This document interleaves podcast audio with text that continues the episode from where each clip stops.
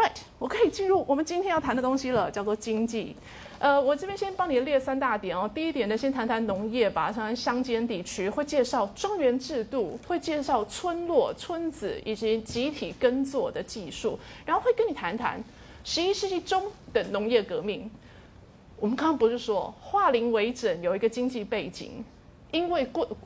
伯爵、公爵、国王的经济实力比较强，OK，所以可以呃收复城堡，哈，好，那他们的经济实力的变强，堡主也变有钱啦。可是有变有钱的速度远不及国王，这呢是一呃一点三要提的，就十一世纪中之后农业经济转转转盛好的过程。好，然后二点一、二点二，我们要谈谈商业跟工业了。呃，一部分呢是在跟罗马时代做点比较啦，然后告诉你说，十一世纪的时候有两个现象。十一世纪开始呢，一方面是因为刚刚的这个农业兴盛的基础，因为农业农产品增加，可以说有地方性的市场也就活络起来。好，然后进呃或或者说也进一步。在此同时，长途贸易也因为市场大了，也因为大家变得比较有钱，可以买长途贸易的奢侈品，所以这里也越来越兴盛。好，然后到了三点一、三点二、三点三呢，只是讲讲城市生活。城市生活可以接上下个小时，同学要跟我们介绍伦敦跟特许状。嗯，好，那就先从第一点开始说说吧。在罗马帝国晚期。回到罗马帝国晚期了。罗马帝国晚期哦，发现好像是庄园 （villa）。罗马时代的庄园，我们用 villa 这个字。罗马的大庄庄园为呃主要的农业的经营单元，也就是罗马帝国晚期自耕农比较少。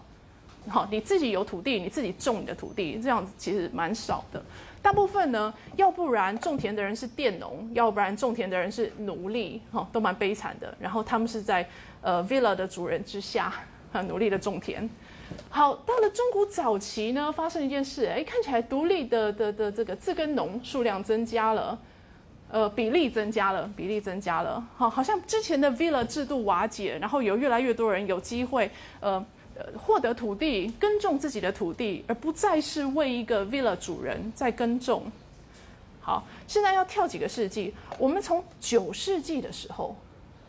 九世纪的时候呢，留下了一些文字记载。这些文字记载主要都是大修道院在记录他们的地产。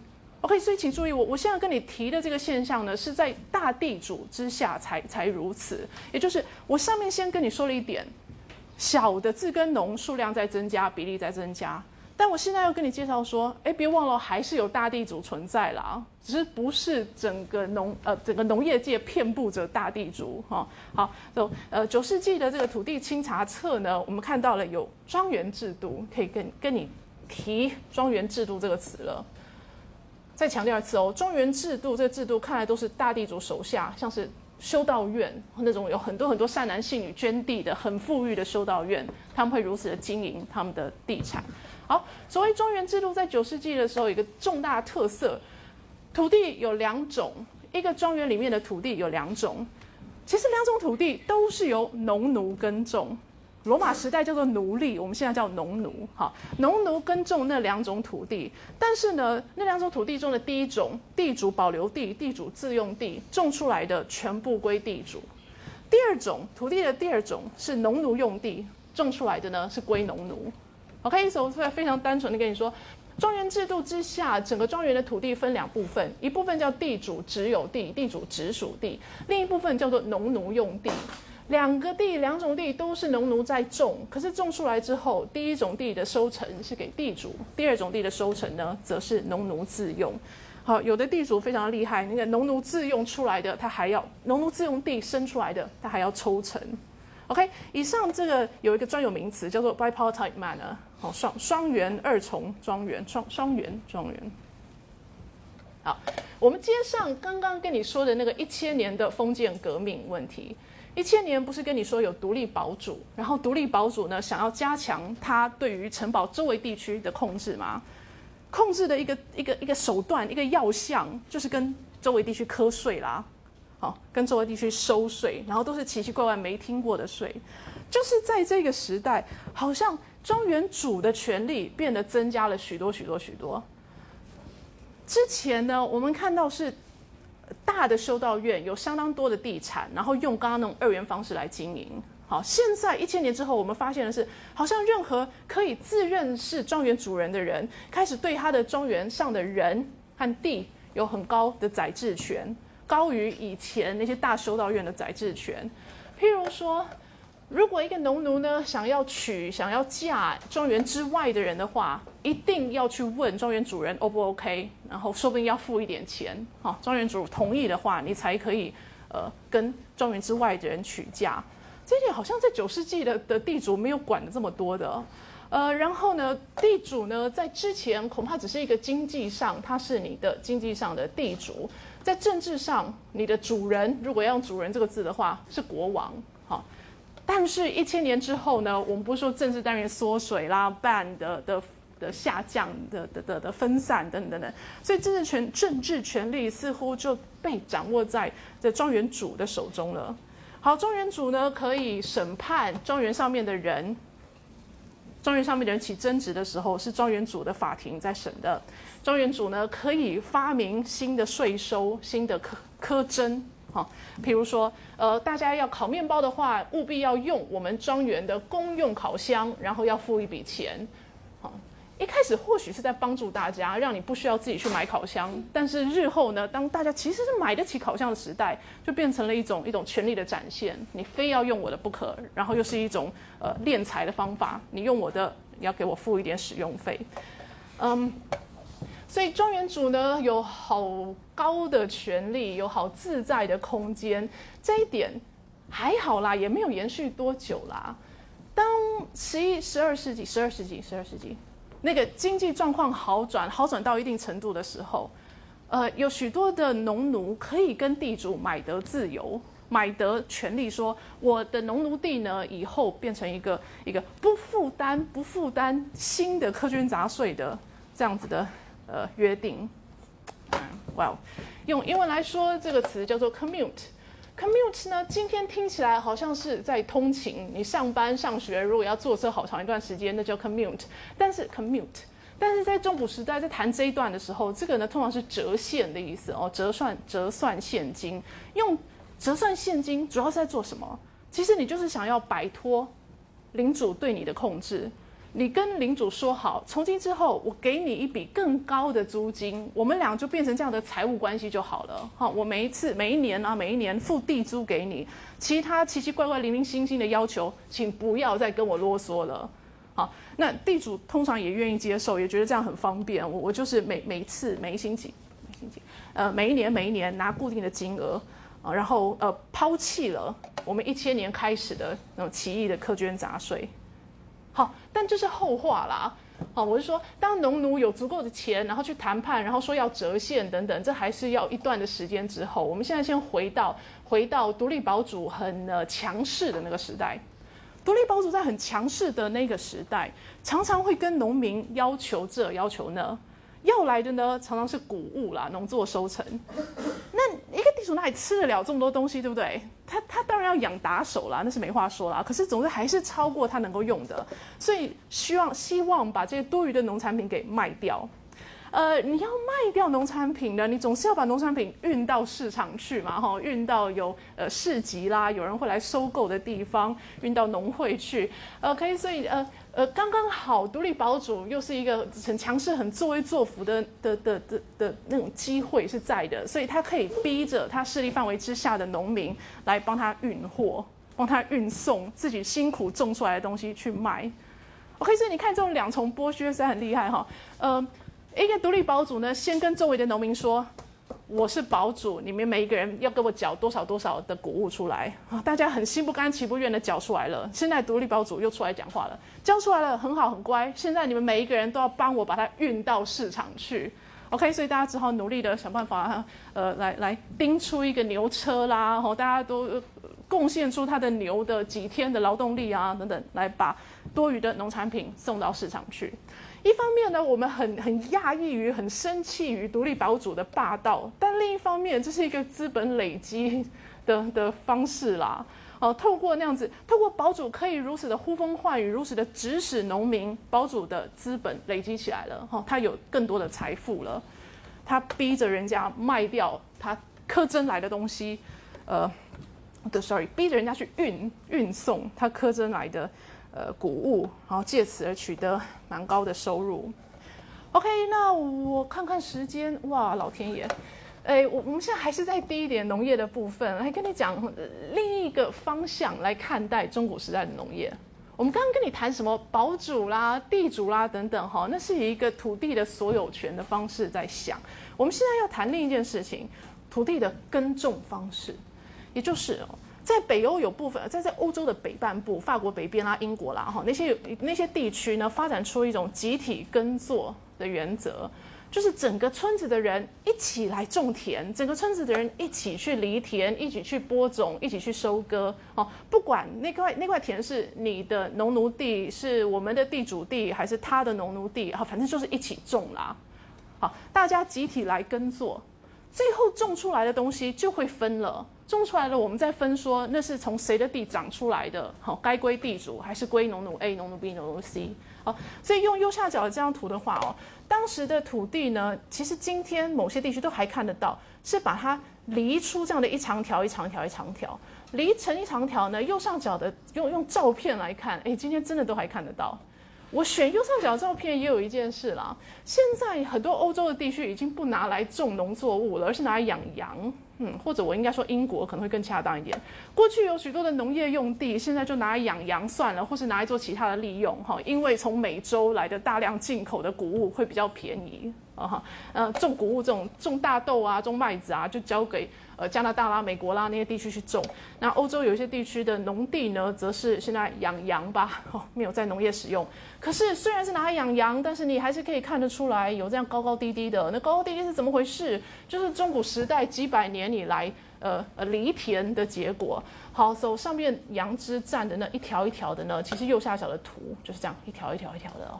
好，然后每一位地主或者是农奴。农奴用地啊，地主地啊，等等哦，就是这样一条一条的算，然后呢，又一定会是交错的。为了公平起见，为了不要想说哇，这一区的排水比较不好，那一区的太阳比较大等等哈，为了防止这一类的问题，所以大部分的农奴分到的农奴地，其实都是东一块西一条，东一条西一条，哦，都是一样的。那那别忘了，我们刚刚提过那个农奴地的问题哈，双元是二元庄园，双元庄园。好，走一人一条，一人一条。但总之是整个村子一起来耕作。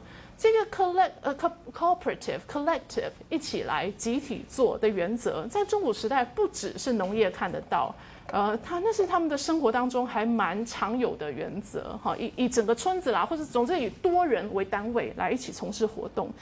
嗯，以后还会有机会，或今天待会儿还会有东还会有东西跟这相关。嗯，好，现在换另一件事。十一世纪中开始的农业革命，可以讲的非常的简单就好。这个农业革命呢，背后是有一些技术的改革，但那些技术改革不是十一世纪才出现，有许多之前已经有了，所以可能就是那些众多的革新，现在在十一世纪加在一起，然后再加上因为天气变得比较好，社会变得比较稳定，哦，大家就富裕起来了。那种技术上的进步，譬如说三田轮作制。这个简直在讲你中学时代就听过的东西。什么叫三田轮作制啊？就是整个村子哈，把他们村子共用的土地分成三大块，呃，一块春耕，一块一块秋耕，一块一块休耕，然后第二年轮流，第三年再轮流。所以每一块地每三年就会有休耕一次，而且不会连续种同样的东西两年。OK，一年春耕，一年秋耕，一年一年休耕。好，这是新的技术，那这样子会让地力恢复。这技术不是十一世纪的发明，不过是十一世纪能够呃产量大增的呃因素之一。好，其他的因素呢，像十一世纪的嗯嘣嘣嘣，好，我这边列了什么？天气很好啦，开垦了新的，制造出新的可耕地啊，哈，然后用橘色的呢来给你看看数字吧。在呃呃十一世纪之前，你如果播种一颗种子的话，你大概就是收成两颗。呃，革命之后呢，你播种一颗种子，你可以收成四颗。其实你想一下，脑袋中出现一下一个小麦的图片，小麦的麦穗其实有好多颗好多颗籽，哎，不是吗？可是那一颗小麦其实是一颗一株小麦是一颗小麦籽所长出来的耶。所以为什么是一比二，而不是譬如说一比五十、一比八十呢？好，那没有办法啦，被鸟吃掉啦，或者其他的在在农业上面的那种呃比比较没有效率的、没有效力的影响之下哦，黑水革命之后的结果，我所谓的革命啊，就是农业技术那些呃天气变好啊，呃社会稳定啊那样之后可以变成一比四，所以说起来也也不是那么了不起。好，但是总是你的收入从二变成四了，是蛮好的。而且你在想，过去收入二的时候，一要留下来要播种，你其实真正能用的是一。现在四呢，你一也要留下来播种，所以你用的变成三。也就像我的薪水从月薪四万变为月薪十二万，hurrah hurrah，回家都要一直笑，那种三倍的 三倍的，嗯呃收入。还有其他的几个好处啦，因为你想要秋耕又想要春耕哈，你想要错开种种不一样的东西，种不一样东西的时候呢，就会种到像豆类的植物。豆类植物的众多好处呢，大家都听过了哈，比如说它可以让你的土地里面有多一点的氮哈，好像是哈，然后另外呢又是很好的蛋白质来源，所以大家都可以。呃，长得比较高大，肌肉比较发达一些。好，然后呢，既然是收入变了三倍，你就可以有多余的拿来卖掉，卖出去又能够增加你的收入。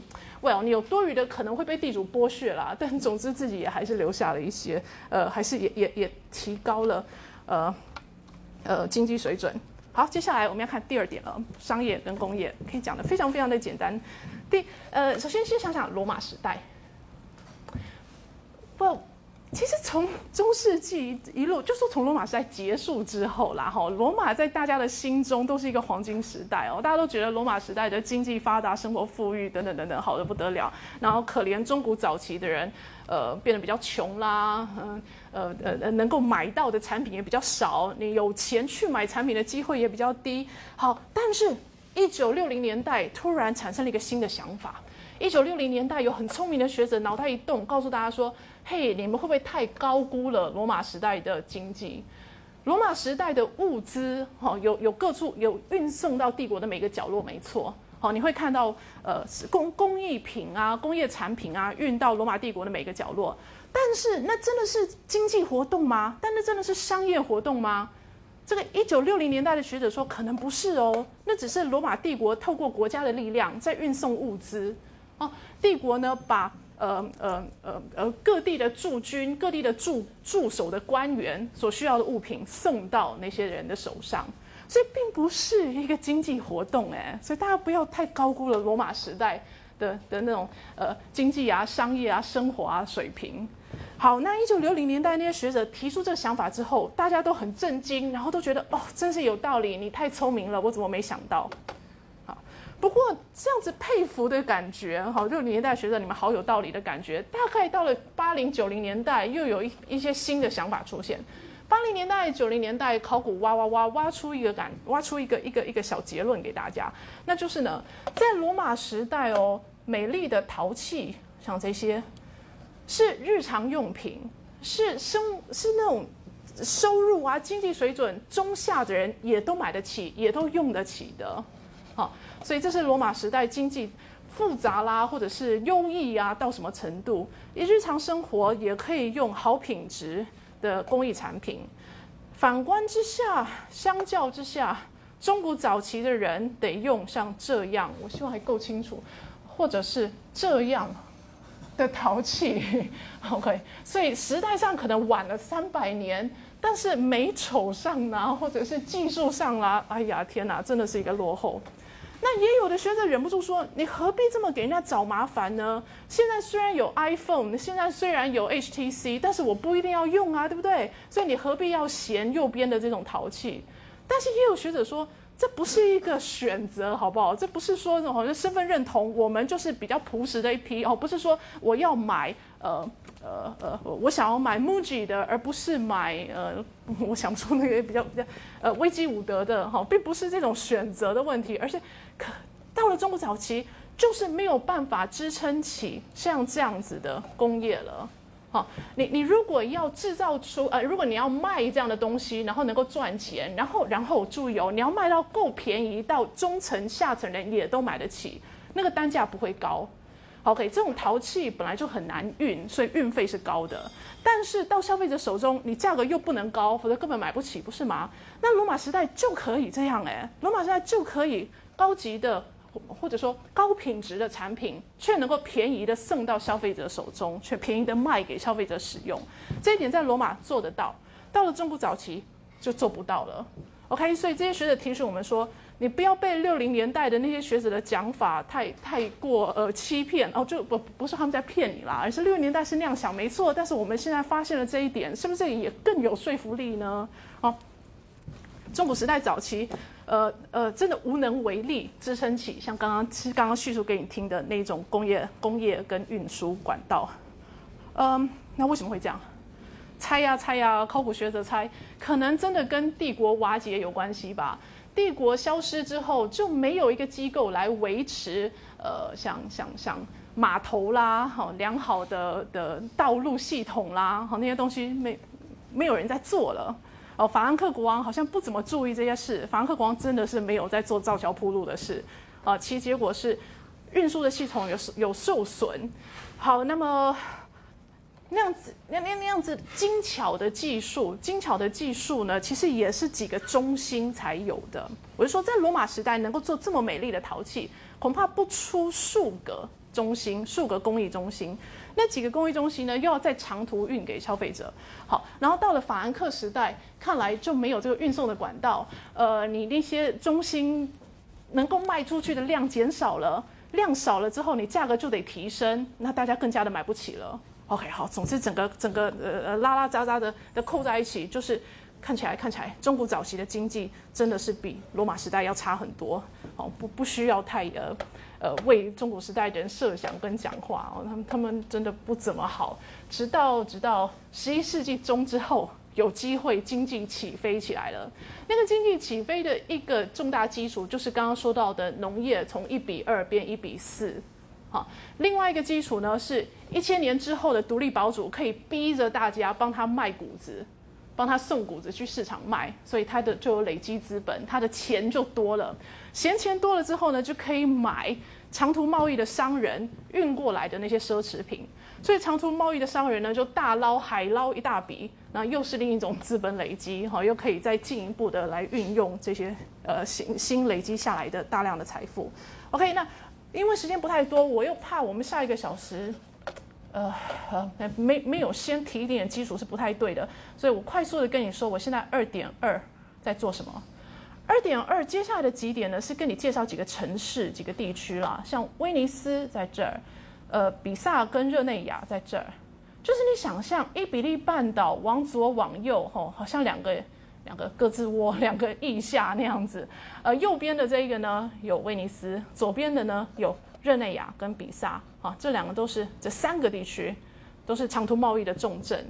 为什么威尼斯是重镇呢？嗯，因为它属于拜占庭的一部分，它是拜占庭的的领地的属地，所以它跟拜占庭君士坦丁堡之间，呃，有。呃，良好的贸易往来，OK，所以就可以进透过君士坦丁堡得到来自更东边的奢侈品啊，运到西边来卖。呃，另外呢，我们比萨克热内亚就先跳过吧。北半边呢有法兰德斯，我跟你预告了，我们会再用到它。法兰德斯在这里吧，今天的比利时这一带哈，这一带呢，同时也算是呃海运贸易中心，因为北海地区也是有航海在在运货，然后它又更重要的，它是毛织品、毛纺织业的重要的中心。所以呃，我整个欧洲呢，就南北两大商业中心吧，一个中心呢是来自它可以运东方，可以转运东方的奢侈品，啊，这是意大利半岛北部；另一个中心呢，比利时一带这里。他们的重要的基础、重要的工作，哈，是毛纺织业为主。好，所以中古时代两个重要工业跟商业的中心。接下来要告诉你城市生活了。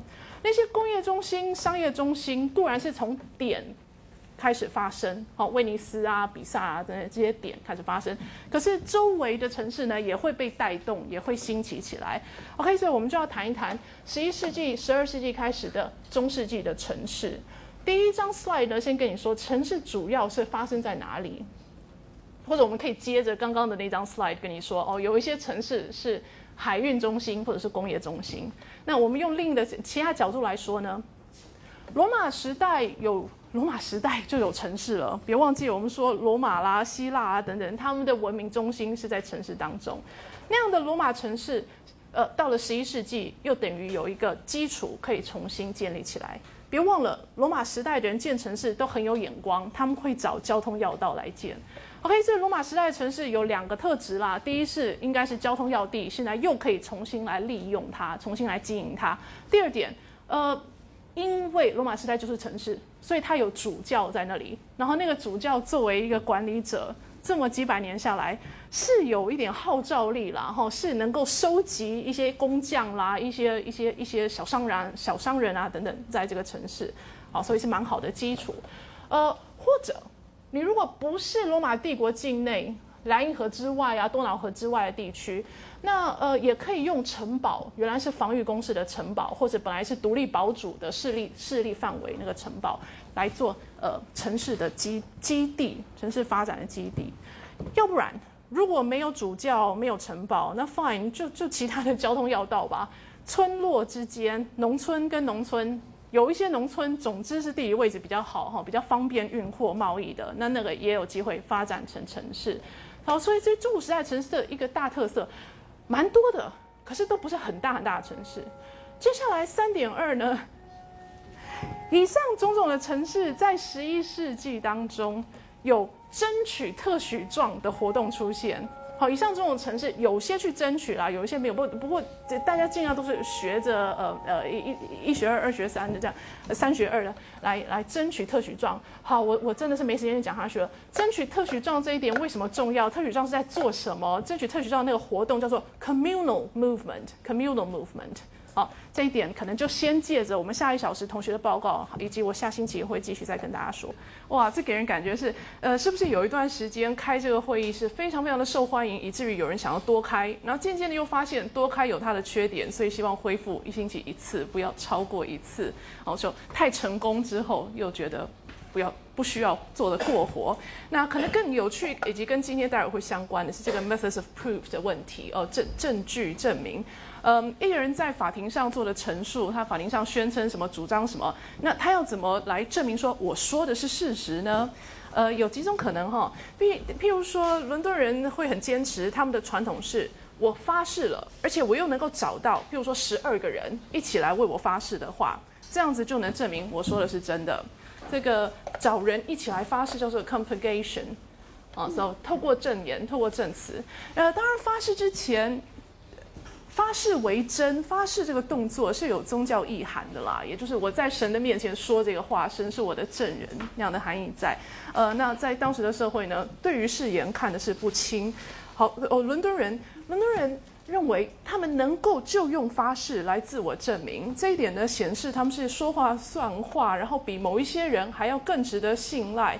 好，譬如说 trial by battle，trial by battle，伦敦人现在在国王的许可或者国王的承诺之下，未来不会再需要用 trial by battle 来证明。trial by battle 呢，其实就是双方在法庭上敌对的双方。去格斗一下吧，去战斗一下吧，去比出用比武啦、武器啦等等，打出一个一个胜负出来哈。赢的那一方代表你在法庭上的陈述是事实，不是说赢的那一方你就获得土地啦，倒不是这样这样的直接。打赢了，细真物就是你的哈，好像也不是这样，而是说你打赢的话，那代表你在法庭上说的那个是事实。好，然后我们从伦敦的经验看到了一个词叫做 misconing。呃，那嗯，注释好像有帮你解释嘛，哈，这就是如果你在法庭上发誓啊、陈述啊的时候呢，结结巴巴说错了话，过去这样子就会对你不利，这样子证明你心虚。现在呢，亨利一世或亨利二世则是说，哦，我们不再强调、不再讲究这一点了，哈，偶尔的口误，偶尔说错一点什么，发誓发的结巴，不会因此而是你是在说谎。好，走这一点。呃，承诺或者保证伦敦人不会再受这样的的限制、这样的陷阱所害。呃，这是亨利一世跟亨利二世授予呃伦敦人的的有的的的的利益。好，然后另外有没有发现两篇特许状都有提到一些 debts 一些债务的问题？哈，伦敦人呢是如果外地人欠他债的话。然后又不还，然后甚至自己说他没欠，好极了。伦敦人可以把这个外地人的来自的地方，那个外地人的家乡村子的其他村民在伦敦的财务扣押、抵押，当做或如果还是不还的话，那这个抵押品我就自己留了。哦，好，呃，除了债务，另外一个呢是关税啦，通通通关货物的时候，如果有。英国各地有一些地区不长眼，把伦敦的商人的货物扣下来，或者说把伦敦商人的货物要求过物货物税、过路税的话，那伦敦人呢，可以在那个地区的人在伦敦所拥有的产业，也是把它扣下来啊，扣押起来。好，然后直到呃，刚刚说竟然胆敢跟伦敦人要税的那个地区，把拿到的税交还出来为止。好，so 一方面呢，我们看到哇，伦伦敦真的是备受礼遇，也确实是英国最大的城市嘛。但在想，哎，国王大可以把其他的城市也赋予同样的特权，特许状的特权不是说只有伦敦可以有哈，其他地区也是可以有的。呃，so 呃，国王可以同一个动作做出这么多次，对这么多人表达大方。啊呃，然后各地都承他的情。虽然理论上他大可以在中央就直接发布一次，说国家境内我们不要互收过货物货物税、过路税、过路税。以上是跟着资料相关的。那现在呢，有几张 slide 是上一集没把它讲完的，我要把它动动补起来。第一件事哦，中古时代的城市呢有一个名词，我们今天已经不会用了。我说我们今天只用在中古时代，borough 啊，borough 或是 borough。borough 呢，在中古时代的城市，尤其是指拥有一个 charter 的城市。那如果你住在 borough，你是 borough 的市民的话，你就是一个 burger，跟麦当劳里面的那些是一样的。好，那为为什么想当 burger？为什么你的市、你的城市想要有特许状呢？特许状是争取而来。早期的城市特许状都是透过一个叫做 communal movement。什么叫 communal movement？communal 这个形容词呢，来自那些争争取特权的一批人集合成一个 commune。commune 中文通常翻公社，听过什么巴黎公社事件，对不对？所谓的公社呢，就是我们一批人有共同的目标，我们互相发誓一定要合作达成目标。在目标没达成之前，我们的誓言是。呃，继续存在下去，我们的合作关系会继续存在下去。好，就这是一个呃呃发誓集合成的的的的结结党结社啊，然后结社之后呢，要争取共同的目标，或者说为了共同目标来结社，所以所谓集会结社的自由哈，可以看到他们在结社，结社然后要做什么？跟你这个城市的地主要求特许状。呃，如果我们记得哈，中中古时代许多城市在罗马时代就是城市，在罗马时代就有了主教，所以那个主教呢，常常是十一世纪的公社运动要求特许状的对象。哎，好，好，你是一个意大利北部的城市市民，你发现你需要某一些保障，接下来呢，你就会跟你那个城市的主教来做这个要求。好，然后主教，呃呃。思量啊之下，说不定有得到你一点一点刺激，刺激可以包括是呃金钱上的的的的利益啊，或者包含呃城市的市民就就起来作乱一下啦，或者是表态一下哈。好，然后如果你能够成成功的争取到特许状的话，特许状内容大概不出这几点。所以我们说出内容的时候，我们就会知道哦，为什么他们要结社，他们是需要什么，他们想争取是争什么。这这四方面，tenure 指的是哦土地所有权、土地持有权。城市居民希望他们的土地的所有权跟其他的农业的土地不太一样。怎么说？如果你是一个农业方面的农奴、佃农的话，你常常需要付农事上的劳动服务啊。如果你是一个农奴，你会拥有农奴地，但是配合着这个农奴地，你要去为你的地主，呃呃。秋秋天去收割啦，哈，春天去犁田呐，比较辛苦的农事呢，你会你会需要去帮忙的。好像城市居民要求说，呃，我我也同意，我是一个租用土地的人，好，我没有要要抛弃我的责任，但在此同时，我们的责任可不可以用钱来付呢？哦，不，不要再有呃奇怪的其他的 labor service。所以这样子的城市的特殊的土地持有权叫做 burgage tenure。burgage 是来自刚刚的 bur 啊、borrow 啊等等哈，同样的字根来源。好，说城市特殊的特的土地持有权，呃，一切都用金钱来来一切义务都用金钱来付，而不需要你亲自做劳动的义务。嗯，再来，城市特许权当中常常也包含了跟司法相关的。城市会要求我们能不能制定跟我们城市相关的法律，然后我们可不可以自己选择呃我们城市的人来当法官，要自己定我们自己城市相关的法律，要自治法律，然后由我们自己的法官来审理。呃，除了司法方面，还有行政啊，行政的这些事务呢，也希望由城市的人来来自己来做哈，我们来自己组市政府，而不是由主教来派一个官员，不是由主教来指派主管官员哈，而是我们城市自己选。自治的可能是会议制的，也可能是首长制的，嗯的行政长官。呃，其他的像我我们城市当然当然要能够开一个市集，呃，一星期会有一次小的市集，一年会有两次啊，一次啊，大型的这样的商会市集啊，那个权利也在特许状里面会去保障。呃，然后常常还有跟税相关的，譬如说这个地主跟大家说我我。可能每一年跟你要一个定额，那个定额之外，绝对不会再零零星星、拉拉杂杂的要其他的东西了。我甚至可以保障你在我能够管辖的那些土地，也都不需要付过路税。Right？我我刚刚把几个点拉在一起讲，我是说，一个城市里面的居民，那些从事商业的人士，他们要缴的各种的税捐，可能相当的多。那譬如说。货物在通过港口啦，通过某一些点、一些关卡的时候，可能需要缴这样的过路税。那种过路税呢，是是看这个关卡所在地的地主要不要跟你收嘛。所以，如果一个城市，呃，跟他的市市的土地所有人要到的特权，那个特权不见得可以保障他路过其他的地主的土地的时候不用缴过路税。好，不过如果你找了一个。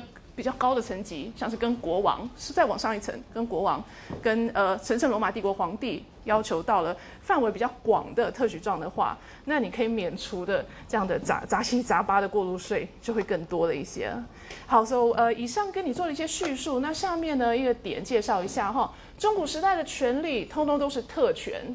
所谓的特权，不是我们第一个联想到的什么走后门啊、塞红包啊这个意思啦，而是说你所有的权利都会跟身份、跟地理位置、地地区等等阶级哈有关系。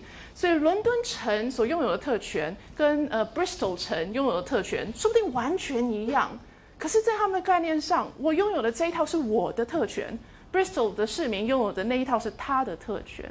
哦，所以权利应该是，嗯呃，有有基本共通，大家都有的这样的概念呢，是从特权再进一步研发出来。好，我通常举的例子是，每一个大学的学生都有在他们大学图书馆借书的权利，但是说起来，我是在台大图书馆，他是在他的大学的图书馆，对不对？所以，嗯，在中古时代的人而言。在图书馆借书的权利，这不会是普遍的权利，这是一个特权，因为我们借书的那个图书馆是不一样的啊。好，然后呃呃，这到到了近现代呢，会开始研究啦、讨论、想象，是不是有一些权利应该要共通，应该不要。第一点，是不是应该要共通？第二点，有的时候本来各地就已经有同样的权利啦，你何不打破原来那个特权的态度，而视为是一？一一体的权利呢？好，刚刚那个图书馆的例子先丢在一边。我们想象我提的这个，呃，伦敦得到伦敦城市民得到英国国王的保障，说伦敦市民你在英国境内各地不需要缴过路税。有人跟你收过路税的话，你就扣住那个地方的人在伦敦的产业，直到他们把税还回来为止。OK，我们觉得哇，伦敦人实在真是太太太舒服了。可是，可是国王对许多的英国的各个城市也都给了同样的权利啊。那基本上他其实就是给一个权利：全国境内不要有过路税，不是吗？哦，好，所以怎么从原来每一个城市各自享有各自的不缴过路税权利，到整个英国境内内部不需要过路税，对不对？就是从特到总。啊，对了，我也觉得我们现代人会觉得怪怪的。不过我是想要介绍说，普遍的权利是一个后来才衍生出来的想法，但是是很好、很正确的想法。